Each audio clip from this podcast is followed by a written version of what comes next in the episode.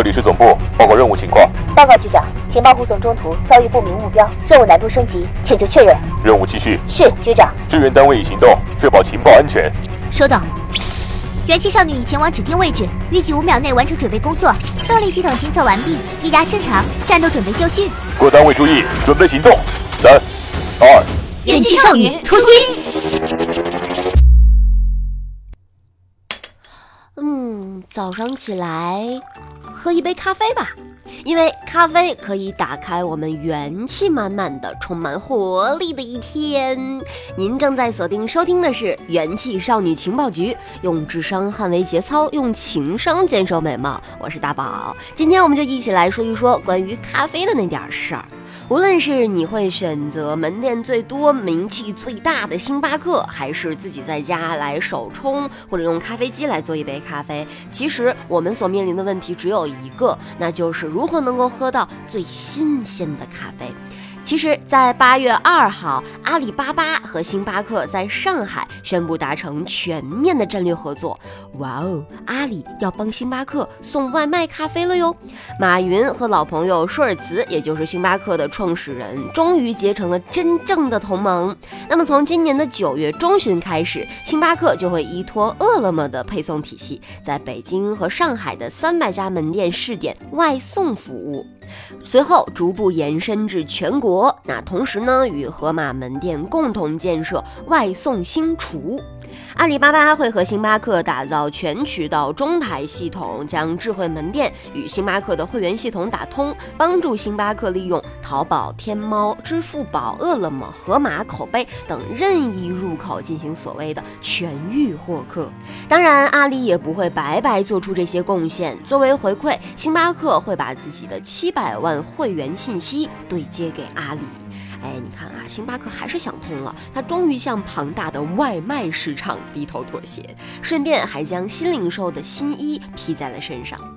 其实，在如此高调热切的合作背后，外人呢还是一眼就瞟见了星巴克的焦虑。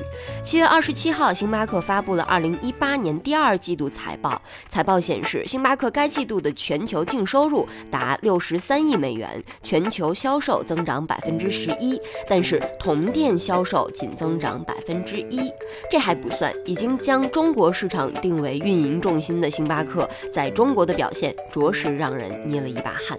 财报数据显示，星巴克在中国亚太区营运利润率已经从百分之二十六点六下降到百分之十九，下降达百分之七点六。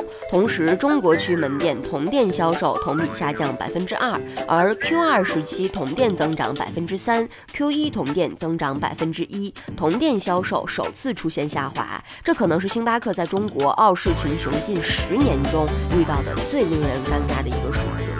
其实大家都知道，星巴克的现磨咖啡是典型的等客上门生意，它的销量受限于入店的客流，而星巴克一直都不愿意冲淡自己的调性，试图保持诶高端化，哪怕承认其实这个实体店的门店受到了电子商务的强力冲击，但仍然选择加强建设特色的实体店，其不断的开设旗舰店、甄选店和烘焙工坊等高端店面就是它的佐证。那同时呢，星巴克在利用互联网做外卖生意这件事儿上一直犹豫不决，这极大的限制了其响应更多消费场景的能力。为了适应中国的市场，星巴克也并非没有做出过改变。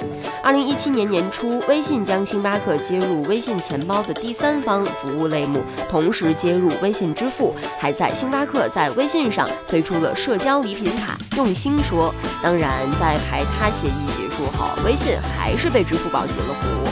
哎，不过这是后话了哈。财报并没有透露微信、支付宝对星巴克的实质帮助，但销售增长的低迷已经说明了情况。况且，如今中国的咖啡市场已经起了不小的转变，星巴克正和中国本土四下崛起的互联网咖啡品牌撞了个满怀。那公开资料显示，开张不到一年的瑞幸咖啡，截至五月份已经完成了五百二十五家门店的选址，在门店数量上已经远超 Costa，仅次于星巴克。七月十一号，瑞幸还宣布完成 A 轮两亿美元融资，投后估值十亿美元。虽然在体量和品牌历史上，小蓝杯还无法真正匹敌星爸爸。在资本的推助和互联网玩法的加持之下，互联网咖啡已经在一定程度上搅乱了消费者的心智。他们的风生水起，为星巴克在中国市场的战争拉响了警报。和阿里合作后，星巴克今年的小目标是到年底覆盖三十个主要城市，超过两千家门店。哎，巧合的是，就在八月一号，瑞幸咖啡也大张旗鼓地宣布了同样的数字，在年底前全国开出两千家门店。虽然星巴克嘴上不承认，但是瑞幸这样的互联网咖啡品牌的崛起，或许就是促使它打开新零售之门的最后那一步。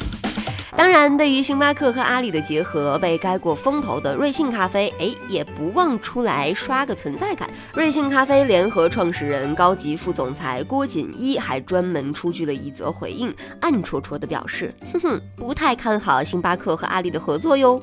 郭锦一表示，传统零售和新零售的底层基因完全不同。传统零售即便增加了外卖、移动支付，但它的商业模式并没有发生根本性的变化。星巴克和瑞幸咖啡。有着基因上的本质差异，而这种差异不是通过基因整容就能改变的。哎，这其实也是在暗指星巴克是在邯郸学步。